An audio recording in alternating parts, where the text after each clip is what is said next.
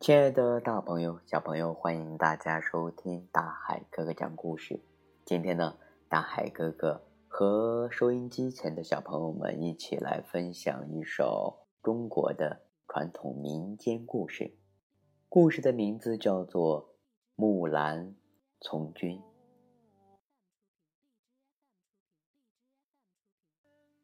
在中国的北魏年间，有一个。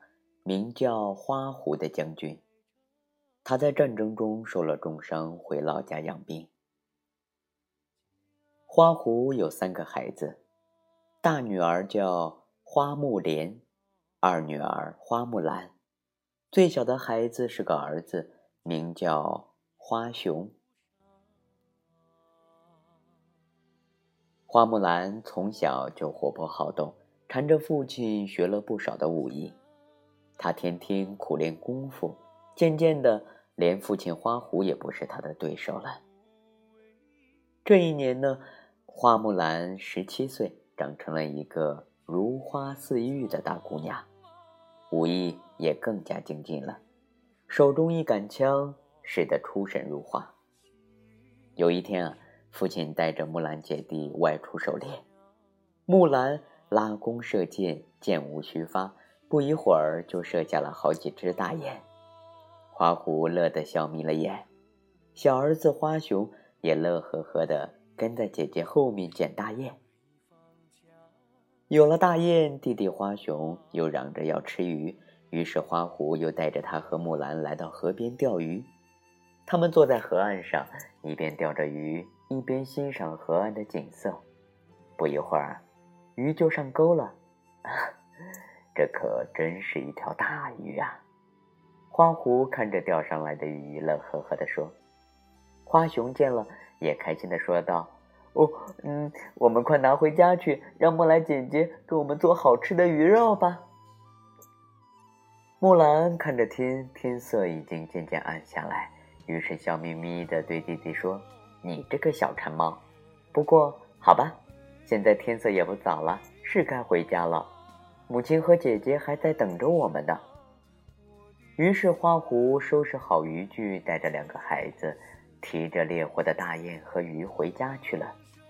他们刚走到门口，妻子袁氏和大女儿花木莲就出来迎接，一家人说说笑笑的往家走。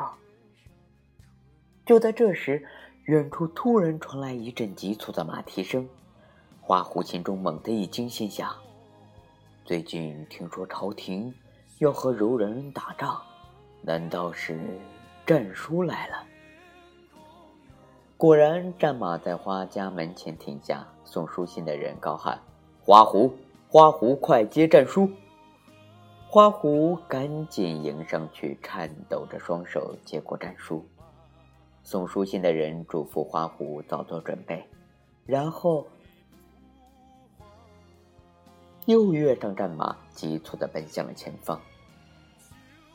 爹爹，柔然人真的要攻打我们北魏吗？木兰接过父亲手中的战书问。是啊，花狐喃喃地说：“爹爹，我又要重返战场了。可你的伤还没有全好啊。”妻子袁氏担心地说：“再说。”你这么多年都没打过仗了，又上了年纪，能不能去呀？那怎么行？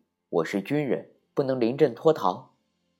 花狐严肃的说完，就急匆匆的拿起枪，激动的演练起枪法来。没想到，刚挥舞了一会儿啊，他就累得气喘吁吁，腿也疼了起来。那条在战场上受过伤的腿，这几年一直忽好忽坏。有时候连走路都有点跛脚。这下花狐自己也犹豫了，这样的身体上战场，别说杀敌立功了，明摆着是去送死，有损北魏的军威呀。事情就这么拖下来，可是军情紧急，没几天功夫，战书就不断的传来，花狐一家愁得连饭都吃不下。木兰看到这种情形，心里难受极了。怎么才能让爹爹不去打仗呢？木兰思前想后，最后毅然决定自己要替父从军。第二天一大早，木兰悄悄出了门，她买回一匹白马，配上新马鞍，又买了一身盔甲，女扮男装，穿戴整齐后回到家里。花将军在家吗？木兰装模作样的敲门问：“哦，这位小英雄是？”花狐看着门口的年轻人，心里不禁赞叹：“多精神的小伙子，简直就是当年的自己。”不知道为什么，花狐对这个年轻人特别有好感。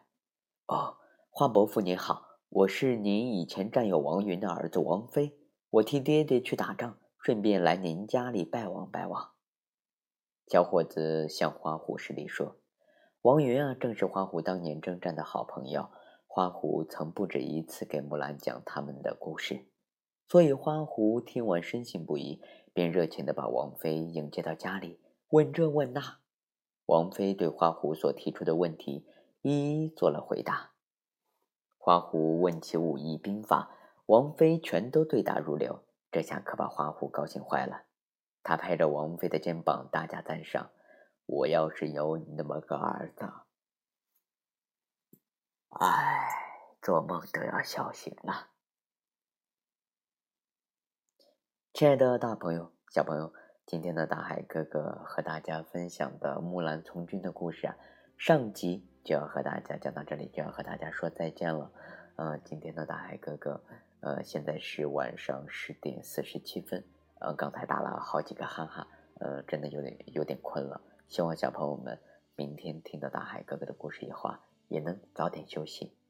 好了，亲爱的大朋友、小朋友，我们明天见。